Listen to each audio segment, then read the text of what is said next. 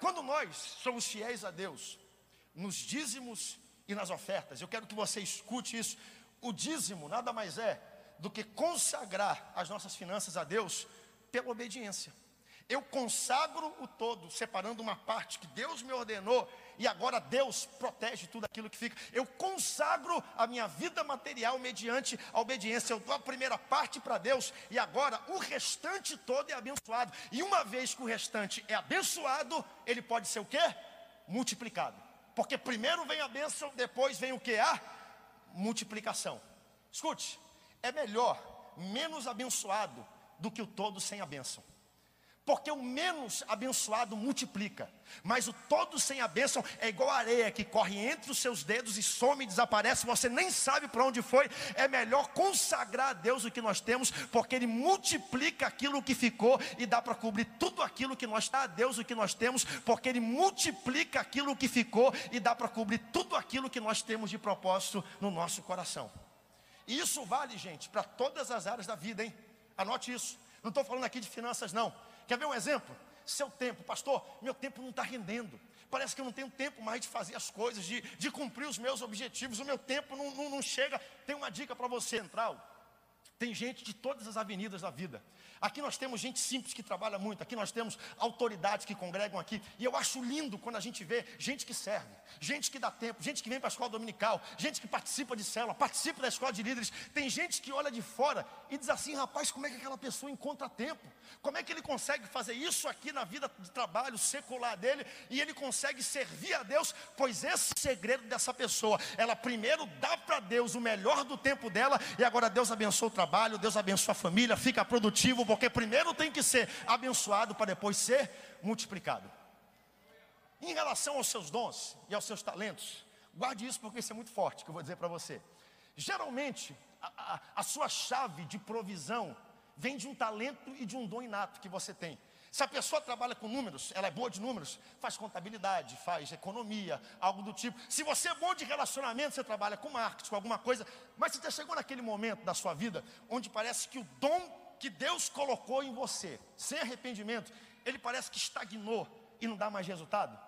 Antigamente eu falava e não. Antigamente eu vendia, eu tinha melhores ideias. Se você quiser reavivar e multiplicar, pega o dom que Deus te deu e agora aplica o melhor dele na casa de Deus, no reino de Deus, e ele vai multiplicar esse dom e o resultado vai aparecer no seu trabalho, na sua empresa, no que você faz de sobrevivência, porque primeiro Deus abençoa, depois ele multiplica. A bênção vem primeiro, vem antes da multiplicação. É por isso que eu gosto de Provérbios capítulo 10 versículo 22, a Bíblia diz: A bênção do Senhor enriquece e não acrescenta dores. A bênção do Senhor é o que traz multiplicação. Primeiro, tem que estar disponível, diga bem forte: disponível. Depois, abençoado, diga abençoado. E terceiro, que é o mais difícil, eu concluo com isso, tem que ser distribuído. Vamos para o texto de novo? Lucas capítulo 9, versículo 16 e tomando os cinco pães e os dois peixes na mão de Jesus. A multiplicação não aconteceu somente na mão dos discípulos. A, multi, a multiplicação aconteceu quando Jesus abençoou, quando os discípulos receberam, mas agora quando eles compartilharam e cumpriram o mandato de Jesus, houve multiplicação e cinco pães e dois peixinhos alimentaram 15 mil pessoas. Louvado seja o nosso Jesus que fez isso. Esse princípio, gente, ele é tão vivo que até na ceia ele está presente. Jesus, quando instituiu a Santa Ceia, ele não tinha passado pela cruz, mas ele dizendo: ó, vai acontecer, então eu abençoo, eu reparto e eu dou aos meus discípulos. Olha só o que Jesus está fazendo.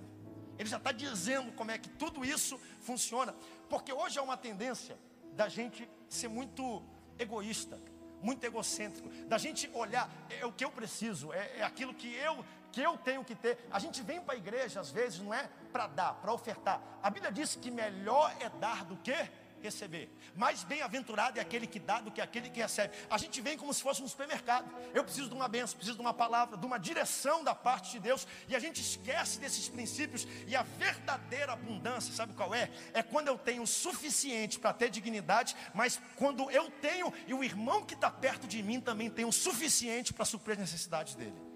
Não é quando eu tenho sozinho para mim. Porque não vale a pena terminar o culto. Dá-se o porquê nós estamos construindo e vamos terminar o ano com 140 casas construídas. Porque não vale a pena terminar o culto de domingo à noite no templo central. Nós temos aqui mais de mil pessoas reunidas e eu vou para minha casa. Minha casa tem piso, minha casa tem sofá, minha casa tem o teto. Pode chover, pode vir o vento, eu estou abrigado. E o irmão que está sentado do meu lado, o telhado está caindo na cabeça dele. Nós pegamos do pouco que nós temos e nós dividimos e Deus multiplica. E 120 casas aconteceram, a gente não sabe de onde. Todo mundo aqui, porque não adianta. Não adianta terminar o culto e eu vou para casa e eu como a minha feijoada que eu comprei hoje à noite com caranguejo, e o irmão do lado não tem nem o que comer, nem o que colocar no prato. É por isso, eu falei hoje de manhã, esse mês nós batemos um recorde histórico de multiplicação, tem glória aí na frente, tem portas que vão se abrir, para quem se engajou e participou, tem expectativa de muita colheita. Não vale a pena eu chegar em casa, e eu estou vivendo isso na pele agora, e a Luana tem leite para dar para o João Lucas, não adianta, tem tanto leite, quem é mãe sabe disso, que o menino vai e ele suga com tanta força que a aluna diz que dói tudo dentro dela, não é assim, mamães, que funciona?